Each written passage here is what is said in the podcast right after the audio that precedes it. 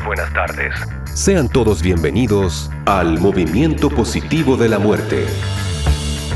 Estaremos conversando junto a importantes invitados acerca de la vida, el duelo y de la oportunidad de quitar a la muerte de todos los prejuicios. Movimiento Positivo de la Muerte. Dejamos con ustedes a su fundador, Simón Engel. Bienvenidas y bienvenidos a un nuevo capítulo del podcast del Movimiento Positivo de la Muerte. Ya estamos en el capítulo número 16. Hoy tenemos una muy linda invitada, Rocío Fernández desde México, gracias al, al nexo y al contacto con Susana Pérez. Eh, y vamos a tener una muy bonita conversación, vamos a recorrer un poquito su historia y me encantaría a mí que ustedes la conozcan, sepan lo que hace y la podamos integrar también al movimiento y que sepan que ella existe y que es una persona que los puede ayudar y apoyar también en su, en su proceso de duelo. Así que bienvenida Rocío, un gusto de, tenerte acá. Eh, me siento honrado también por, por cómo Susana hizo el contacto y, y por tu buena disposición también y tu buena onda a participar de todo esto. Bueno, pues buenos días, muchísimas gracias. Creo que siempre el universo tiene infinitas posibilidades de unirnos cuando vibramos en un movimiento de amor. Así lo percibo. Eh, para mí es un honor también estar en este momento con ustedes a través de este medio Agradezco mucho a Susana que haya sido el enlace para poder estar en este lugar. Y bueno, pues les quiero decir quién soy yo, a qué me dedico. Mi nombre es María Antonieta Rocío Fernández Hernández.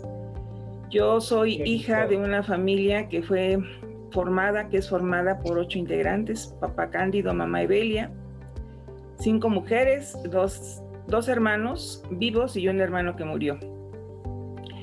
Y de allí formé pues un matrimonio del cual tengo dos hijas. Mi matrimonio tuvo un ciclo de vida que agradezco. El padre de mis hijas, este gran regalo que compartimos. Y de ese matrimonio tuve la experiencia de tener a dos hijos que murieran. Creo que fue lo que me llevó a buscar eh, este encuentro conmigo y encontrar del por qué, el para qué. Y de allí pues tengo la formación en el área, soy licenciada en enfermería y obstetricia, egresada de la Universidad Nacional Autónoma de México. Mi inquietud por esta situación de vida me llevó a hacer un diplomado en tanatología y como resultado pedían hacer una tesina o un manual a donde nosotros pudiéramos plasmar como esta experiencia del conocimiento. Pero mi inquietud me llevó más allá yo quería crear un servicio de tanatología en el Hospital General de México, donde yo laboraba en ese momento. ¿Por qué? Porque cuando yo hacía la función de supervisora de enfermería, pues observaba en los diferentes pasillos, el hospital es muy grande, que había gente que estaba llorando, que estaba muy ensimismada. A veces esas noticias, esos diagnósticos impactan de tal manera que no, no tenemos como alguien que nos acompañe. Yo decía, ¿por qué no hay un servicio a donde podamos o a donde se pueda acompañar, a donde puedan ir para poder estar? Y de allí surgió la idea de crear el servicio de tanatología, una idea que, que fue creciendo en mi mente, que fue diseñando el servicio. Yo soñaba con un servicio muy bonito, sin embargo, la vida me calmó en mi ego y me dijo, sí, pero no de esa manera, porque eso es tu, tu ego el que quiere estar allí. Y la vida me ofreció a través de mis autoridades la realización sí del proyecto en unas condiciones muy diferentes, a donde sí, sí se iba a trabajar desde el corazón, desde la humildad, desde ir picando la piedra. Y para eso les puedo decir que no fue fácil, no fue fácil, Agradezco mucho a mis autoridades, tanto del área médica como de enfermería, que en ese momento eran mis, mis apoyos. Y pues bueno, este, al final del camino siempre vamos a ir encontrando eh, cosas que nos van a hacer reflexionar. En el 2004, finalmente, el servicio de tanatología se comenzó a ver como una posible realidad. a donde yo empecé estas labores de hacer el acompañamiento tanatológico, de poder acompañar a los seres humanos que estaban trascendiendo entre la vida y la muerte, a la familia que se encontraba en un estado de crisis, a donde ponía a prueba sus valores, sus creencias, su estado anímico. Y me di cuenta que no era fácil y, no era con lo que yo contaba en este momento. Entonces la vida también me lleva a reflexionar que era un gran compromiso. Sí tenía una licenciatura, sí tenía un diplomado, sí tenía diplomado en desarrollo humano y sí tenía como el gran amor para dar, pero también hacían falta herramientas de trabajo. Y de allí me fui formando como terapeuta en el manejo de duelo, trabajé lo que es la formación en el área de tanatología, también me formé como psicooncóloga. Y uh, hace cuatro años terminé mi segunda, mi segunda maestría eh, como terapeuta transpersonal. Entonces el caminar no, no fue fácil. Y eso fue lo bonito, porque si todo hubiera sido fácil me hubiera quedado en un estado de confort, eh, creyendo que lo que tenía era suficiente y sin embargo no era así, era un camino que empezaba y que habría que ir barriendo, limpiando, acomodando, quitando, poniendo. Y créanme que el servicio de tanatología en el Hospital General de México dio buenos resultados, está dando buenos resultados. Y si bien fui la iniciadora de ese proyecto, el proyecto una vez que se pone en marcha ya no es mío. El compromiso era que yo trabajara, formara, este, compartiera lo que había aprendido con el grupo médico, paramédico, y fue también una gran oportunidad porque se diseñaron varios cursos para el personal del área médica, paramédica y afín, y lo titulamos por un hospital más humano, porque yo consideraba que el hospital no solamente está compuesto por enfermeras, por médicos, por trabajadores sociales, somos un grupo, somos un equipo de trabajo y tenía que estar en este conocimiento de qué era la tanatología, el personal que recibe al paciente, el personal que le permite el paso a las instalaciones del hospital. Entonces de allí mi inquietud de que el hospital se proyectara como un hospital más humano, si bien es un hospital más grande de América Latina, que cuenta con todas las especialidades, que es el que ha formado a grandes, grandes eminencias en los diferentes campos de la medicina y que de ahí se han formado pues directivos de las instituciones de salud y de los hospitales de alta especialidad y también del área de enfermería, pues yo quería que también se, se destacara por esto. Y sí tuvimos la visita en su momento de las autoridades de la Secretaría de Salud, que venían con un proyecto de hacer un módulo de atención para orientar al área de médica y de enfermería y del área sobre todo de mayor contacto, pero sobre todo para dar una orientación al paciente y familia que cursan con un proceso de duelo. Y la sorpresa de las autoridades de la Secretaría fue muy grande, muy emotiva y obviamente una felicitación extensa para nuestras autoridades del hospital cuando se dieron cuenta que teníamos un servicio pequeño, ya con personal dedicado exclusivamente para hacer esta labor de tanatología de acompañamiento, que teníamos un manual de organización, un manual de bienvenida, un manual de procedimientos, que se había trabajado en equipo con el área de psicología, con el área de trabajo social, que eran las áreas más inmersas en este campo. Y realmente la Secretaría, en ese momento el doctor nos felicitó de que hubiéramos tenido esta visión de crear lo que habíamos hecho. Entonces obviamente dijo, pues no venimos a enseñarles, ahora queremos que ustedes nos enseñen qué fue lo que pasó. Y realmente fue un momento de gran halago, de gran emoción. Dije, valió la pena las lágrimas, los enojos, las frustraciones y todo, porque así es la vida. La vida no solo es de color de rosa ni de color oscuro, está matizada. Y créanme que hoy en día me siento muy orgullosa de haber tenido ese sueño, esa visión y haber luchado por hacerlo realidad. Trabajé en él muchos años, enamorada de lo que hacía, sigo enamorada de lo que hago. Este, yo les decía que era mi eterno enamorado, sabía cómo conquistarme, sabía cómo sacar lo mejor de mí Por 14 años estuve al frente junto con la jefa de trabajo social y el equipo de trabajo social, junto con mi equipo de trabajo de la clínica de tanatología, en la organización de eventos académicos y sobre todo del evento magno que nosotros llamábamos el Congreso de Tanatología. Sin duda alguna apoyada por todas las autoridades que confiaron en nosotros en este gran proyecto y que siempre propiciaron que el trabajo en equipo daba grandes resultados. Y así teníamos este, el Congreso, pues como yo les decía, es como nuestra fiesta. el hospital es nuestra casa, pues el evento es como nuestra fiesta. Nos organizábamos por equipos eh, para poder hacer este gran evento que tenía muy buenos resultados.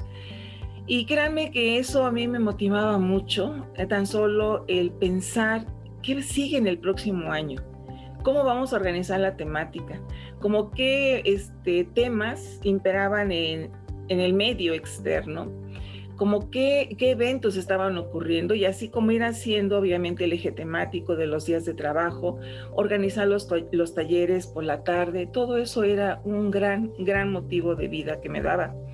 El hospital se convirtió en mi segunda casa y como tal yo respondía también a las actividades.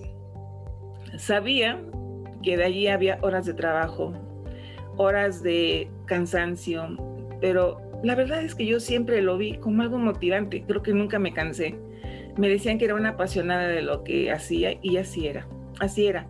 Yo no trabajaba porque me pagaran, yo trabajaba porque me dejaran disfrutar lo que hacía y además me pagaban, ¿no? Este, trabajé 32 años en el hospital haciendo diferentes funciones, tanto en el área de enfermería, fui este, supervisora, coordinadora, la jefa de un departamento que tenía a su cargo en ese tiempo a 1.800 enfermeras y que de allí agradezco infinitamente que me hayan dado la oportunidad de ir al frente de mi proyecto de la clínica de apoyo tanatológico, que cuando di las gracias en el 2003, les dije, me voy a esto, esto es lo mío. Y la verdad es que agradezco infinitamente el gran apoyo de las autoridades. Me dijeron, vas al frente, pero no fue fácil, ¿eh? Porque en mesa de trabajo, junto con el área de psicología, pues el jefe de ese momento decía, es que esto involucra mucho la parte emocional, la parte este, de psicología. Entonces aquí tendría que ir al frente una psicóloga. Pero en ese momento me recuerdo mucho del doctor Gutiérrez Vega, que donde quiera que esté, esté bien. Decía, pero este es el hijo de Rocío, y qué mejor madre para cuidar a su hijo, para crecerlo para proyectarlo. Y cuenta, cuenta con el apoyo y Rocío va al frente como coordinadora. Entonces para mí fue un gran regalo, pero un gran compromiso. Y eso me motivó mucho a seguir estudiando. A la fecha sigo estudiando. Cuando yo me fui del hospital, que fue hace tres años, agradecí profundamente todo lo que había recibido. Allí me formé como persona, como profesionista. Seguí con esta visión de, seguir recibiendo, pero también dando. Y créanme que para mí, antes de irme, me pidieron que elaborara un proyecto que era el curso de jubilación, prejubilatorio, que no lo había en el hospital. Y nuevamente yo fui al frente diseñando el proyecto. Eh, llevé a cabo dos cursos a donde invitamos al personal en general para que pudiera visualizarse haciendo un proyecto de jubilación en ese momento yo ya había realizado mi propio proyecto, porque cómo iba a hablarles de algo que yo no había hecho. Entonces, a la par que iba organizando el el curso, taller eh, de jubilación, pues iba realizando mi propio proyecto, cómo me quería ver al cierre de mi ciclo en el Hospital General de México. Y estoy muy agradecida, siempre lo estaré, porque eso me permitió eh, ver cómo iba a estar afuera de mi hospital de mi casa, a donde había estado tanto tiempo. Hace tres años les dije gracias, me fui, vinieron una despedida muy emotiva, que le agradezco infinitamente. No solamente era la jefa de tanatología, sino me despidió el área médica, el área de psicología, trabajo social, pacientes, familiares, administrativos, lloraban conmigo y yo no dejaba de llorar era un mundo de gente. Entonces la gente decía, pues ¿quién se va? ¿Quién se va? Y decían, pues se va la jefe Rocío. Y créanme que para mí ese fue el gran regalo cuando bajó el director médico y me dijo, maestra, aquí está su gente que la despide. Entonces fue muy emotivo, porque ahí me di cuenta que no había trabajado para un grupo, sino había trabajado para, para seres humanos, que en ese momento se habían identificado, habían, se habían sentido escuchados, se habían sentido acompañados y dije, valió la pena. Valió la pena todo lo que hice y me vuelvo a emocionar, pero es de felicidad. Y créanme que fue muy emotivo. De allí, pues sigo siendo agradecida. Estoy trabajando actualmente eh, en un área que también me abrió sus puertas y que me ha dado todo ese reconocimiento, todo ese lugar, todo ese amor, esa libertad para hacer nuevamente un trabajo de equipo. Trabajo actualmente en la clínica de ansiedad y salud mental, a donde las autoridades de esa clínica son personas jóvenes y yo me siento muy, muy este, agradecida de que nuevamente tengo otra área donde también hemos implementado talleres eh, vivenciales en su momento, que estábamos en la oportunidad de hacerlo presencial, pero también hemos hecho algunos trabajos en línea. Les compartí de mi experiencia, de hecho la conocían porque antes de que yo ya estuviera más de tiempo completo, pues había conocido al director, al, al doctor Fernando Burghetti, y lo había invitado al hospital a dar una plática en uno de los, de los congresos. Y obviamente que pues conocía un poquito de mi trayectoria y a la fecha sigo allí y sigo estudiando. Terminé eh, la formación como consteladora sistémica. Tomé también biodescodificación, que para mí han sido herramientas importantes. Y actualmente pues estoy terminando el diplomado en psicoterapia corporal, que me ha abierto un poco más el campo de ver al ser humano en su cuerpo físico, pero que su cuerpo emocional, qué emociones guardamos. Pues esto es un poquito de lo que les cuento. He tenido muchas pérdidas en mi vida. Las varias, varias vidas en una sola vida. Sí, sí, sí, así, así ha sido. Oye, muy lindo tu resumen. Bueno, tocaste miles de temas.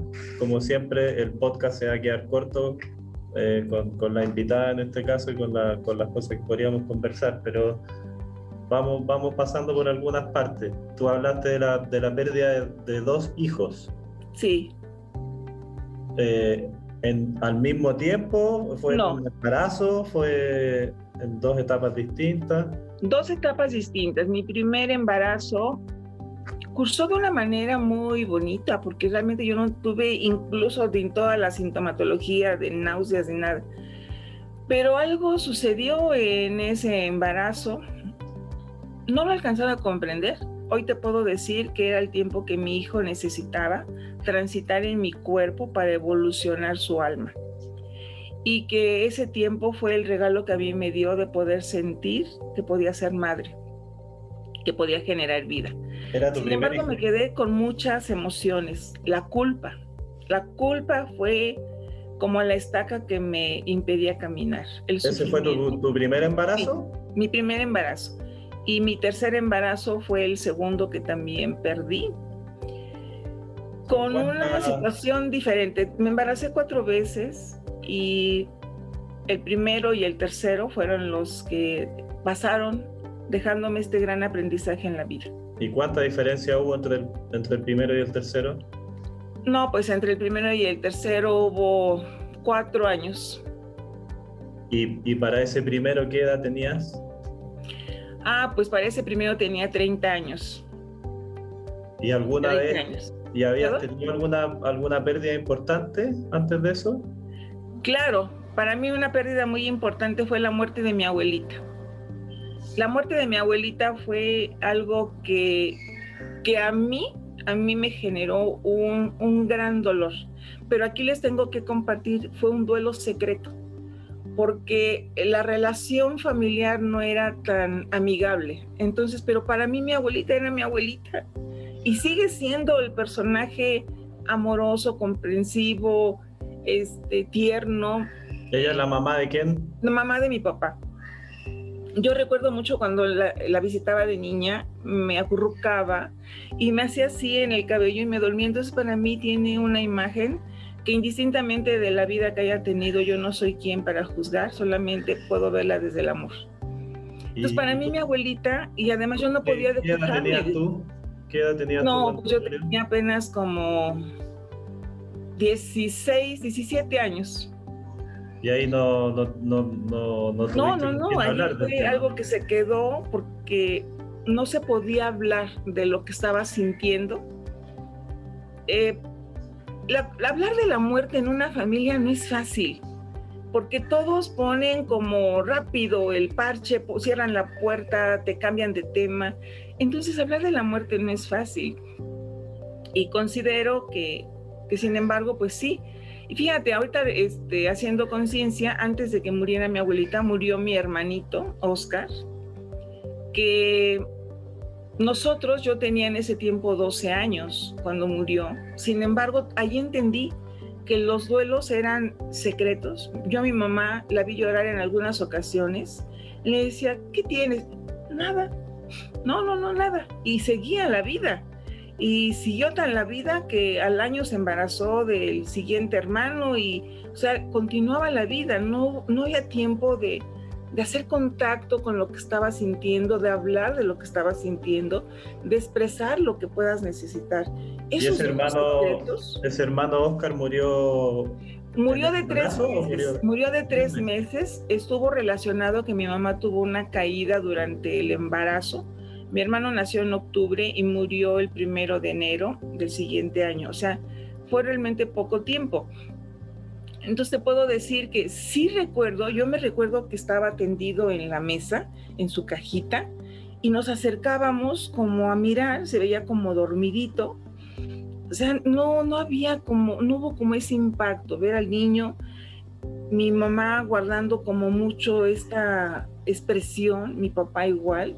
Sin embargo, a mi papá le pegó muchísimo, pero igual, duelo secreto, no se hablaba, no se, y continuó la vida muere después mi abuelita y pues si perdí a mi hijo y no le lloré, pues menos ahora, ¿no? Entonces sí, yo fui haciendo conciencia de mis duelos, de estos duelos que impactaron mi vida cuando ya hice un trabajo de terapia personal, porque de otra manera pues era como algo normal, era algo normal, pero tampoco dentro de lo normal se podía hablar del tema de la muerte. Si hoy en día este, no se permite tan fácilmente hacerlo, pues puedo decir que hace 40 años menos, ¿no?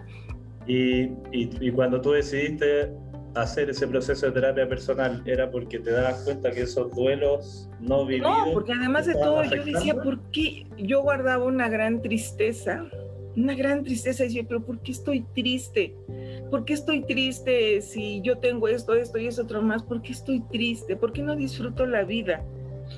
Yo me recuerdo mucho que un día yendo hacia Veracruz, íbamos en camino y vi un árbol que estaba frondoso, verde de un lado y seco del otro. Entonces le digo, párate tantito, quiero ver ese árbol. Y me dice, pues, ¿qué tiene ese árbol?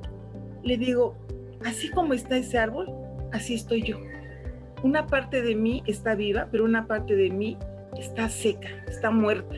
No le encontraba como el sentido.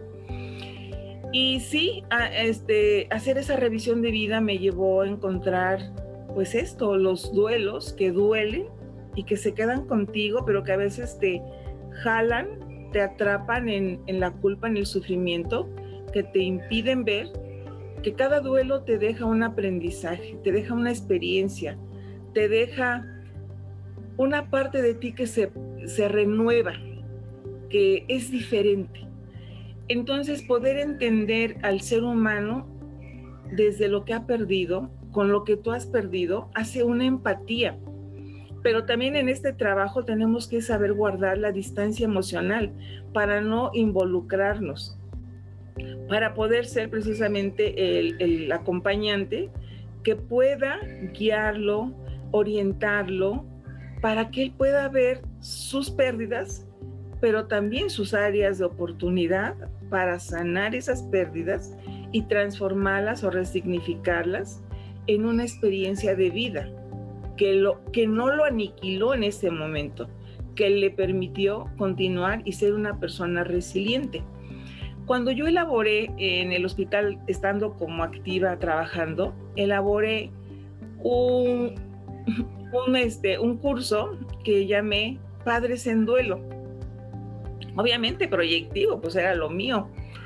Entonces trabajamos como ese seminario de padres en duelo y los padres se vieron muy motivados, acudieron.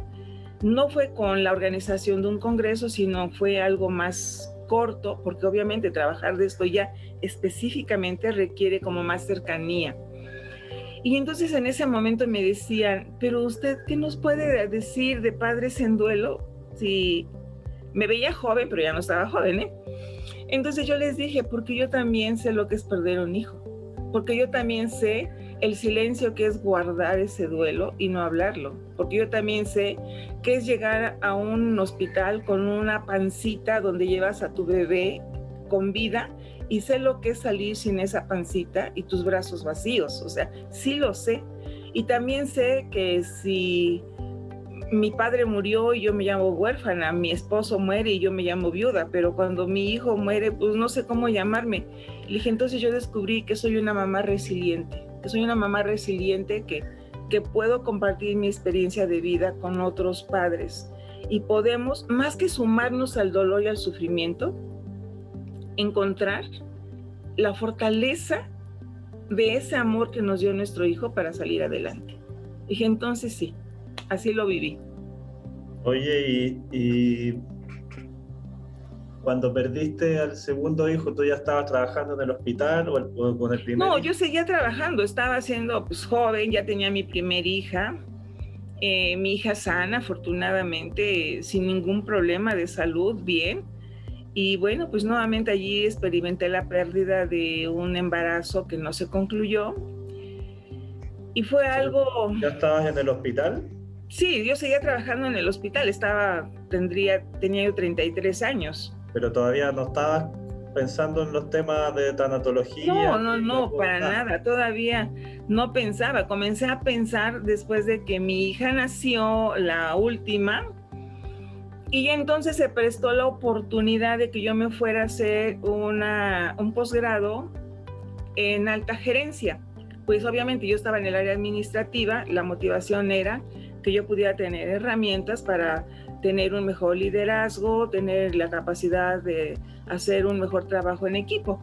Y fue cuando en ese momento mi jefa le dije, déjeme ir al diplomado de tanatología. Rosy, pero es que usted no necesita eso. Usted ¿Y dónde se hacía eso? ¿Quién, quién daba ese diplomado? Eh, lo daba la universidad, la Universidad Nacional Autónoma de México.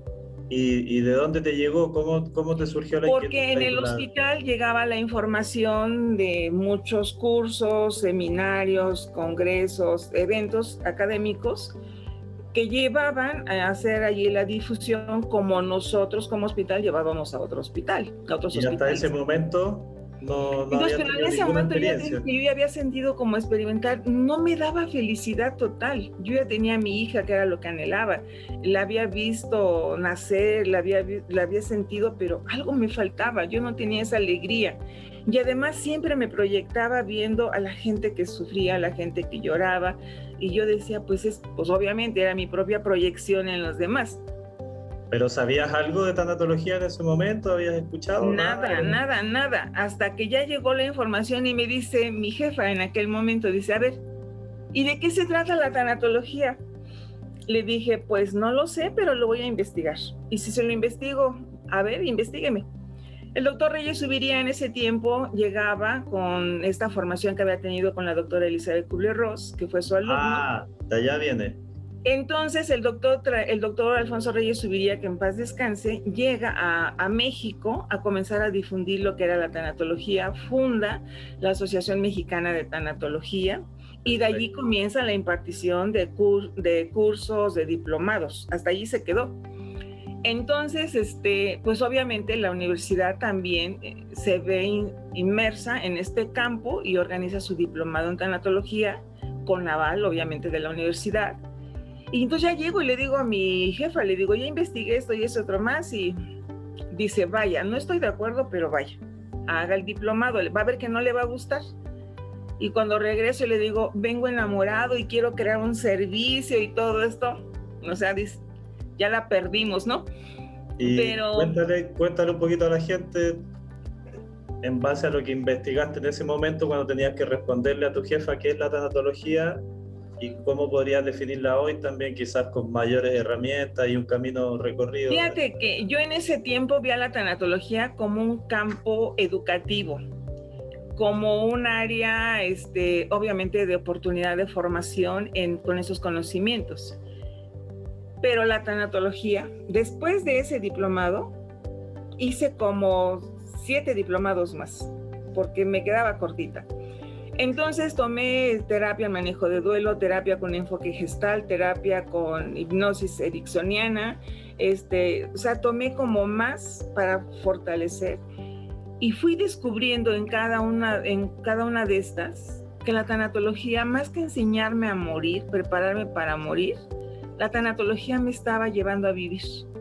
Me estaba llevando a vivir y así es como yo aprendí que la tanatología me enseñó a vivir de una manera diferente, reconociendo mis pérdidas, pero también reconociendo que en cada pérdida había una ganancia, una ganancia que yo me negaba a ver. Entonces, a mí la tanatología, hoy por hoy les puedo decir que a mí me enseñó a vivir, a vivir hoy, a vivir hoy con todo lo que tenga, con todo lo que no tenga. He tenido muchas pérdidas y cada pérdida me ha venido a decir, son parte de la vida son parte de la vida y continúo. para mí la tanatología es más que desde este concepto de tanatos estudio de muerte, para mí es vive, vive hoy, porque te vas a morir, es una realidad, pero mientras te mueres, pues vive. Y por eso es que he seguido creciendo en este campo, porque me, me motiva, me da vida, me inspira a, a poder compartir desde mi historia a otras personas, de que la vida es así, con pérdidas, con risas, con alegrías, con lágrimas, pero la vida es para vivirse. Y, la tanatología a mí me enseñó a vivir. Me enseña a vivir hoy con lo que tengo, con lo que ya no tengo, con lo que soy, con lo que fui. Me enseña a vivir.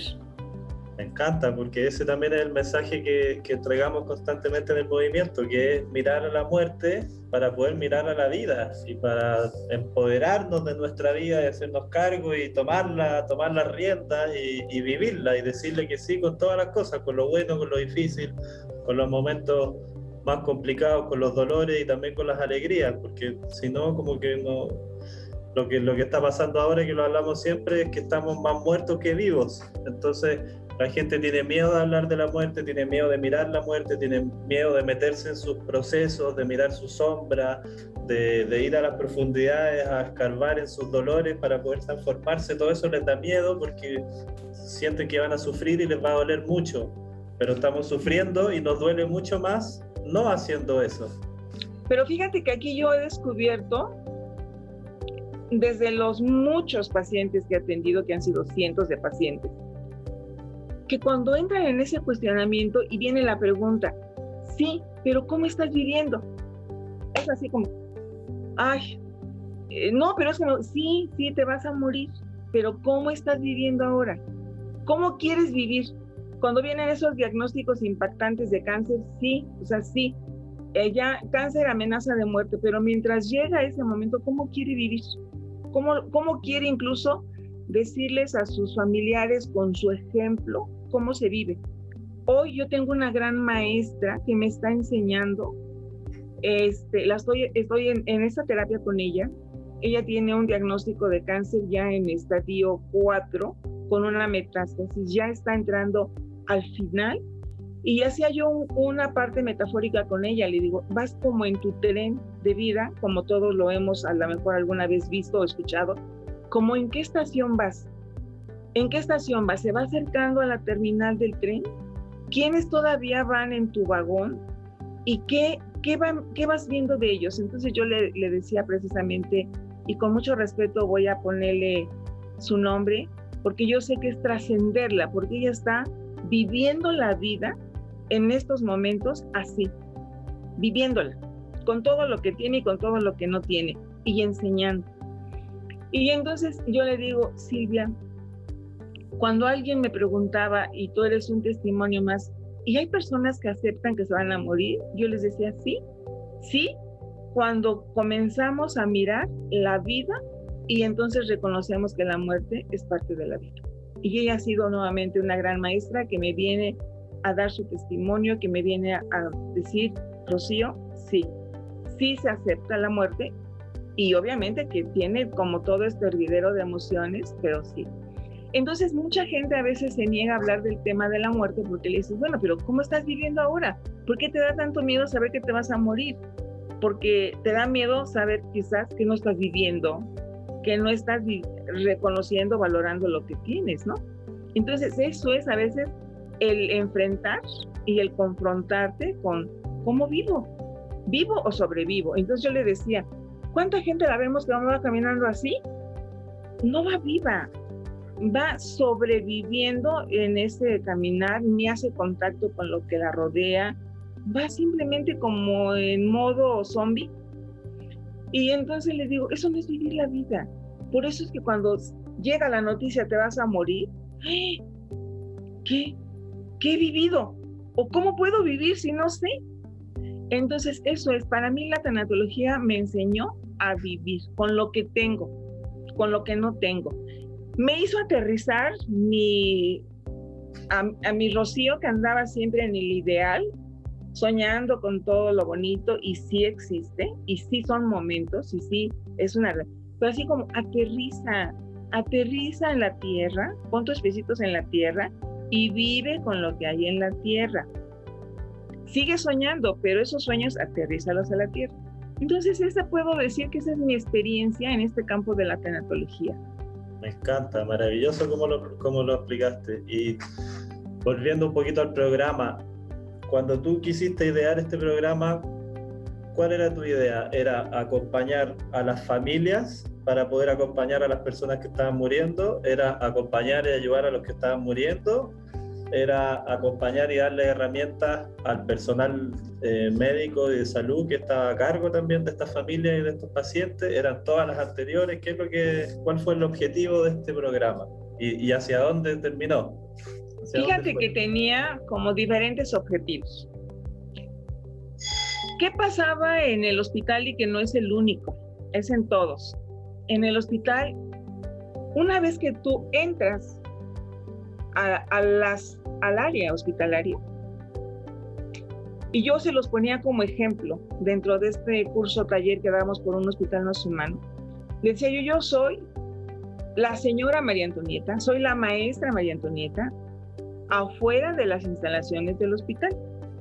Pero cuando yo pongo mi piecito o mis pies adentro de las instalaciones, dice, me convierto en paciente de primera vez de este lado, paciente de subsecuentes de este lado. Y voy caminando y si voy embarazada, este, embarazadas de este lado, si voy, entonces de acuerdo a lo que yo voy transitando y que mi cuerpo en, en enfermedad va manifestando, voy siendo etiquetada. Si requiero ser hospitalizada, entonces dice, ya llegó la de la cama. Entonces, si van a hacerme algún acto quirúrgico, ah, tenemos un apéndice. Entonces ya me voy convirtiendo porque era lo que yo observaba y de alguna manera siento que investigaba cómo iba siendo este transitar. El objetivo de hacer este curso taller para el personal médico en sus áreas afín era eso, que no vieran números, que no vieran diagnósticos, patologías, sino que vieran seres humanos, que hicieran contacto con ese ser humano que era tan igual y tan diferente y que requería de ese trato humano, de ese trato cálido, de que contactaran. Yo les hacía un ejercicio eh, que lo hago de míralo, porque no es fácil ver, no es fácil vernos en el otro, no es fácil tocar, porque está nuestra piel llena de información, de emociones, de recuerdos.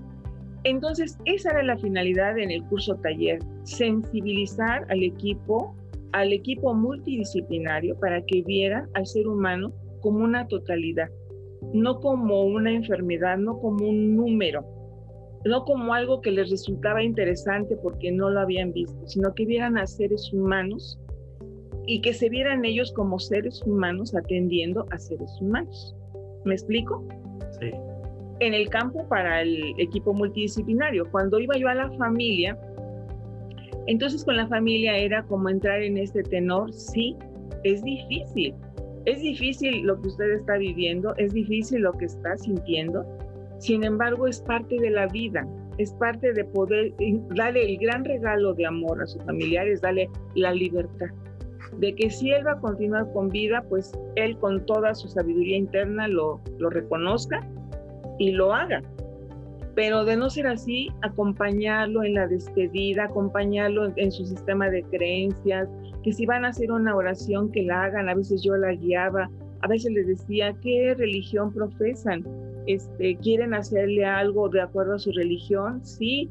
O este, en ese momento estaban tan bloqueados, me permiten hacer una oración, para acompañar a su ser querido. abrirles un espacio en el fondo, abrirles un espacio. Sí, y ir, ir acompañándolos desde ese cuidado, desde ese respeto a sus creencias, a sus tradiciones, obviamente, siempre y cuando que no pudieran o que no pusieran en riesgo la integridad o la vida de la persona. Y con la persona, obviamente que me enfocaba como a ir viendo que había cosas pendientes que iban a estar o que estaban, pero que se iban a resolver.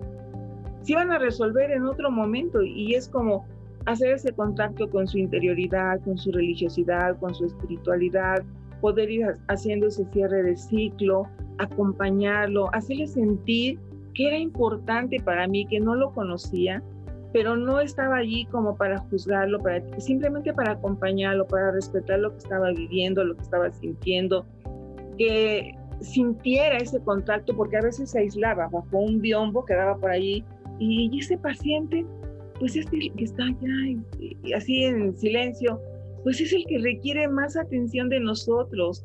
Eh, permítanle que, que esté acompañado de sus compañeros de sala.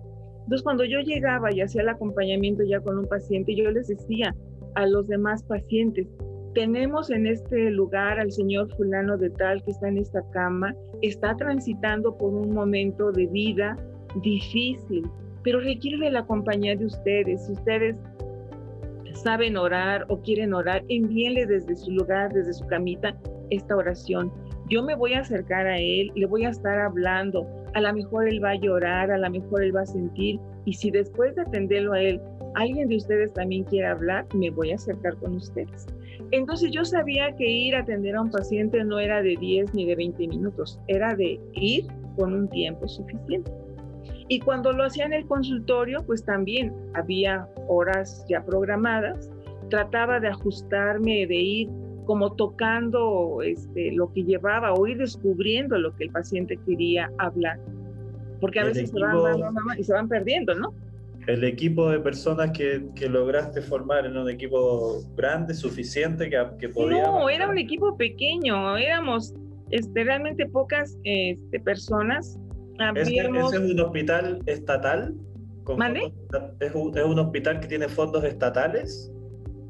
Este, fíjate que aquí, curiosamente, teníamos, el servicio era un cubículo, después se amplió a otros pero era suficiente porque yo les decía, el trabajo no es aquí, el trabajo es ir al área hospitalaria. Pero, pero ¿de dónde salían, salían los recursos para alimentar a este equipo? no, es que éramos parte del hospital, éramos parte del hospital, éramos parte de la plantilla del hospital, éramos parte... ¿Pero es un, ¿es un hospital privado o público? No, no, no, no, no éramos parte del Hospital General de México. No, no, pero el Hospital General de México es un hospital privado o es público? Es un hospital de gobierno con el Hospital General de México vivió una transición. Se descentralizó, pero sigue, sigue recibiendo los, la aportación gubernamental y también está, obviamente, eh, al ser descentralizado, sigue produciendo, o sea, aprovechando los recursos que llegan a él. Entonces tiene como esta parte. Esto yo te lo pregunto porque en Chile y en muchos países de Latinoamérica, sobre todo en hospitales que son públicos, que son con fondos del Estado, eh, es muy difícil implementar programas como el que implementaste tú aquí en Chile recién. Se está tú fuiste una adelantada absoluta para, para México y para Latinoamérica. En Chile recién se están intentando hace algunos años implementar iniciativas como la tuya y se hace muy complejo y los fondos que se destinan a esos programas después de mucho insistir, te dicen ya, bueno, hazlo y te pasan un poquito y te dicen ya, con estos poquitos recursos tienes que hacer magia. Entonces se hace muy complicado y, quería saber cuál ha sido tu experiencia, porque aquí, por ejemplo, en, el movimiento tenemos a, Carolina Sánchez, que es una trabajadora social, eh, que el año pasado hizo un piloto en un hospital público también de acompañamiento a personas que estaban muriendo por COVID y a las familias y todo. Muy parecido a lo que hiciste tú, hubo que hacerlo mucho más rápido por la urgencia de la pandemia, eh, pero a final de año resultó que había pocos recursos y lo primero que cortaron fue ese programa. Entonces, claro. Eh, eh, se, hace, se hace complicado en ese sentido. Tú, tú fuiste también... No, también allá era complicado. Además de ser una adelantada, fuiste también muy afortunada de poder sostener esto por tantos años y que, y que de alguna manera te lo apoyaron. Sí, pero además de todo, te vuelvo a repetir, el hospital éramos parte de un, un servicio más dentro del hospital. O sea, por lo, por lo tanto, los recursos que llegaban al hospital se iban a, dar siempre de manera prioritaria, de manera urgente. Entonces, obviamente, nosotros también recibíamos eh, pues lo que necesitábamos. No era lo suficiente. Sin embargo, siempre tuvimos los recursos que sobre todo eran más enfocados a contar con papelería, digamos, todo está el fotocopiado para hacer como todas las hojas de historia clínica que llevábamos a cabo. Salud, salud. Como o sea, todo era esta parte del aseo, pues eran recursos del hospital, era parte del hospital. Los salarios, pues eran los que ya estaban establecidos en el tabulador de acuerdo a nuestra categoría. O sea, éramos un servicio del hospital, que bien los fondos podían haber sido mayores, no lo fueron porque a lo mejor no vieron en ese momento que se podía proyectar de una manera diferente. Y gracias a todo este trabajo tuyo y, y, lo exitoso que fue el programa, eh, en, todos estos años, incluso ahora que ya no estás, ¿ha mejorado la cantidad de recursos? ¿Se ha apoyado más o se mantiene igual? Eso no. Hay que, hay que seguir haciendo magia constantemente. Yo más bien siento que siempre estábamos haciendo la magia. Y, a mí hasta me decían, digo, pero con esto podemos hacerlo. Y yo buscaba, eh, dentro de los recursos que me daban, que eran muy limitados, pues buscaban otro servicio y me puedes regalar esto, me puedes prestar y siempre había un sí. Este, siempre había un sí, entonces no se me cerraba una puerta. Y si se me cerraba, pues había otra que podía tocar. Porque yo les decía, es que es un servicio del hospital, no es para mí, no me lo voy a llevar a mi casa, es para hacer uso en, con los pacientes, con el Congreso, con todo, ¿no? todo lo que recibían del Congreso no era para Rocío, para su servicio, para trabajo social, no, era para el hospital y para que el hospital lo organizara, lo diera como él consideraba, ¿no? ¿Y siente, siente que hay alguna forma que, que los gobiernos, que, que los estados puedan apoyar más estos proyectos ahora que, que, ya están, porque como te decía antes, ustedes fueron muy adelantados a su época, ahora se está viviendo una, una crisis mundial donde este tema, donde el programa que creaste tú y muchas otras personas en distintos países son fundamentales y son pilares eh, en, en un momento como este, sobre todo también para el personal de la salud que lo está pasando tan mal alguna forma de cómo los gobiernos pueden destinar más recursos? ¿Qué, qué, qué se te ocurre a ti que se podría hacer como para que esto también crezca y se pueda replicar en más lugares y se haga un hábito más que una persona tan especial como tú haciendo magia? Fíjate que aquí creo que hace falta más un trabajo de sensibilización al cambio de las autoridades y de que vean que este es un trabajo que de aquí, bueno, de tiempo atrás, partiendo de hoy, de aquí en adelante, es necesario. Es necesario que quede instalado en un campo hospitalario, en un campo clínico, en una clínica. Es necesario, porque nuestra población, nuestra pirámide poblacional ha cambiado. Hoy la vejez está creciendo a pasos acelerados. Con el problema de pandemia estamos teniendo como muchos estados emocionales a donde se requiere atención de profesional capacitado, pero también que se pueda ir capacitando porque realmente el grupo de psicología no es tan grande eh, eh, a nivel mundial. Somos un grupo, digamos, que nos estamos como atreviendo a hacer más cosas pero sí se requiere aperturar más la conciencia de las personas que puedan eh, ser acompañantes con, con, ética, con profesionalismo, pero con una gran calidad humana. Entonces yo siento que aquí hace falta precisamente eso, como que las autoridades que dirigen las instituciones de salud, desde la parte central, desde lo de arriba, tendrían que tener un cambio, que esta materia de tanatología se insertara en los programas educativos de kinder, primaria, secundaria, preparatoria y universidad, que fuera como una materia que es necesaria para la vida, para la vida, y que de allí obviamente hubiera personas capacitadas que pudieran capacitar a estos niños con temas, a estos adolescentes, a estos jóvenes, sin temor a hablar de la muerte, pero que sí fuera como esa congruencia, con ese conocimiento, con esa sensibilidad.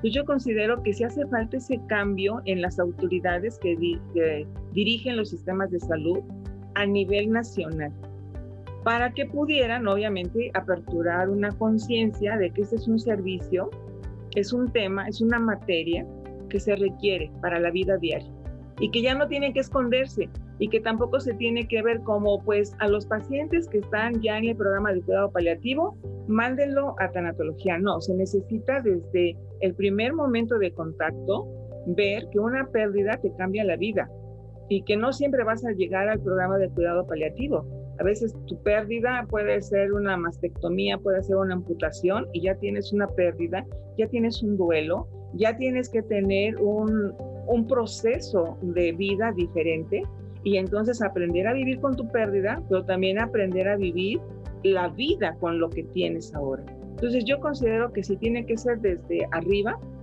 y desde los sistemas, obviamente hospitalarios, también las autoridades, los directivos, los directivos de enseñanza tenían que tener un cambio de actitud de insertar esta materia, estos cursos de capacitación para su personal, para que, como en su momento lo compartí, sean hospitales humanos. Trate, porque están siendo atendidos por humanos para el servicio de humanos. Que no los vean como cosificados, más bien que nos veamos como humanos desde obviamente un área clínica que tiene que tener cierta, cierto comportamiento, pero sin perder la calidad humana del que está recibiendo el diagnóstico, del que está siendo atendido, que no sea la patología la que se ve o el número el que se queda en la estadística, sino el ser humano que entra. No sé si me di a entender. Sí, absolutamente. Me, me encantó y, y bueno, no, voy a quedar con muchas preguntas y, muchas partes más que me gustaría explorar probablemente en otra conversación. Ojalá podamos tener después, si tienes un tiempo, un live de repente, algo para que la gente también te pueda hacer preguntas en vivo, un día en la noche, ahí nos ponemos de acuerdo. Eh, me encantó porque la, la, forma en que lo ves, en que lo abordas, en que lo tocas, aparte de ser muy clara, eh, me llega muy de cerca y me siento muy identificado. Entonces estoy feliz por la presentación que nos hizo Susana y te dejo, como te dije ayer, te dejo las puertas abiertas para que eh, el movimiento también sea tuyo y puedas eh, todos estos pensamientos, estas reflexiones y toda tu experiencia también la puedas volcar en esta nueva iniciativa que estamos haciendo desde acá, pero que queremos que sea algo colectivo de muchos lados y sin un nombre propio. Entonces, si de repente tienes una reflexión o algo, algo escrito, o si te gustaría grabar un video para que lo subamos contigo hablando de algún tema, no tiene que ser necesariamente la tanatología, puede ser de la, de la terapia transpersonal, de, de gestalt, de constelaciones familiares, de lo que tú quieras, simplemente un pensamiento de vida, todo, todo lo que quieras poner y y enviarnos para que la gente te vaya conociendo y, le vayan llegando tus reflexiones felices. Fíjate que de hecho tengo ya algunos audios breves.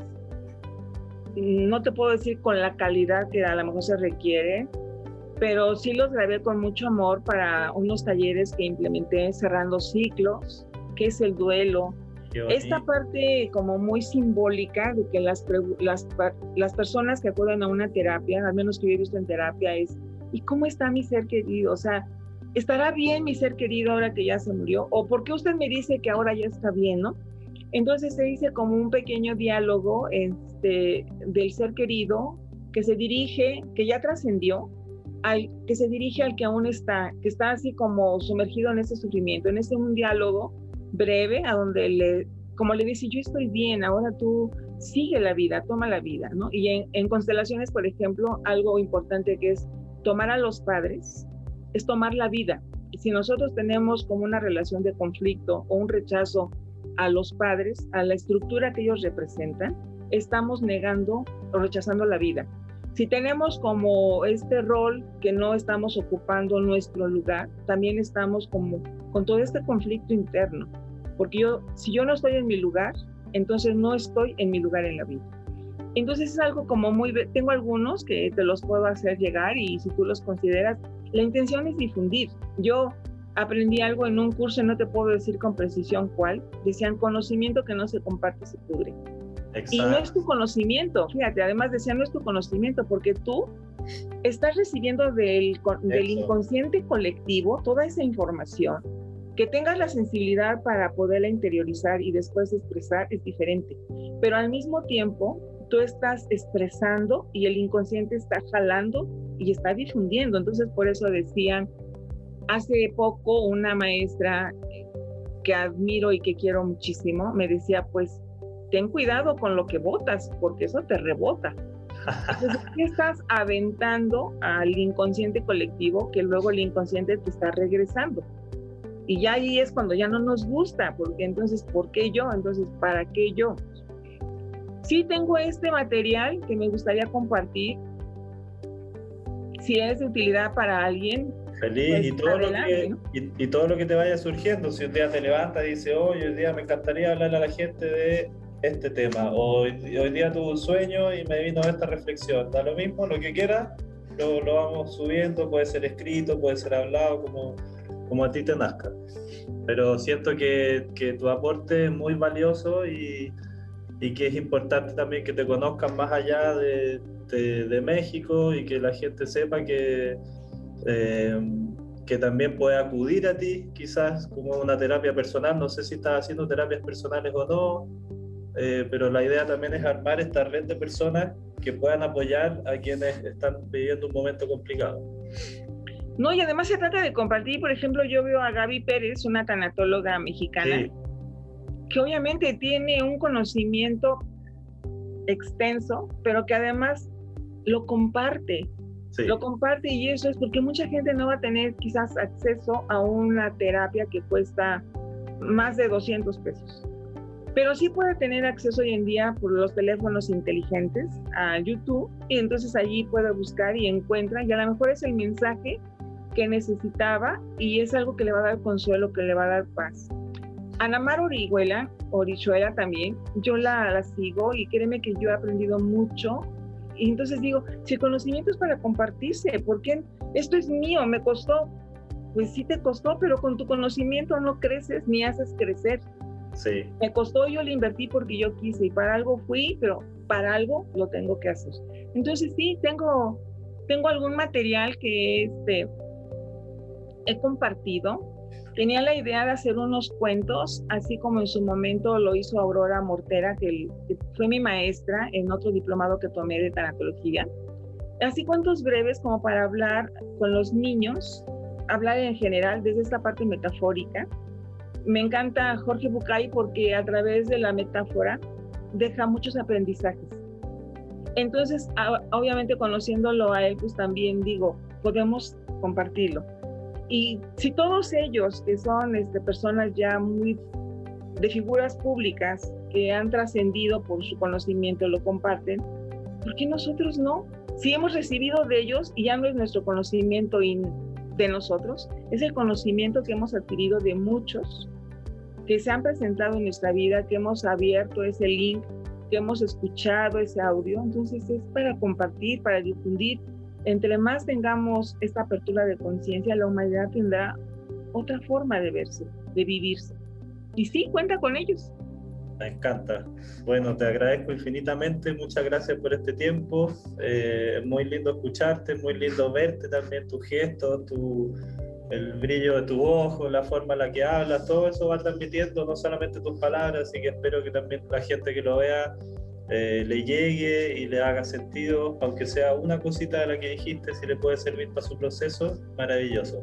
Y bienvenida al movimiento y ojalá podamos hacer altas cosas juntos y, muchas gracias de nuevo por esto. Yo estoy muy agradecida y agradecida desde mi creencia con Dios, con el universo, con la vida. Dice que el universo tiene infinitas posibilidades y nos pone en el lugar y en el tiempo perfecto. Así es que una vez dije algo y yo lo quiero compartir. No tengo prisa por vivir nada. Y me dijeron, ¿por qué? Porque todo lo que voy a vivir se presentará en mi vida. Y en ese momento será para vivirlo o si se presenta y se cierra es porque no, era, no estaba yo en el tiempo de vivirlo. Entonces, no tengo prisa por vivir nada, pero sí tengo el día de hoy más conciencia de compartir lo que he aprendido, lo que soy. Muchas gracias. Un beso muy grande y lindo fin de semana. Gracias, igualmente. Y cuídense mucho y nos vemos en el próximo capítulo. Un abrazo para, para todos. Chao, chao.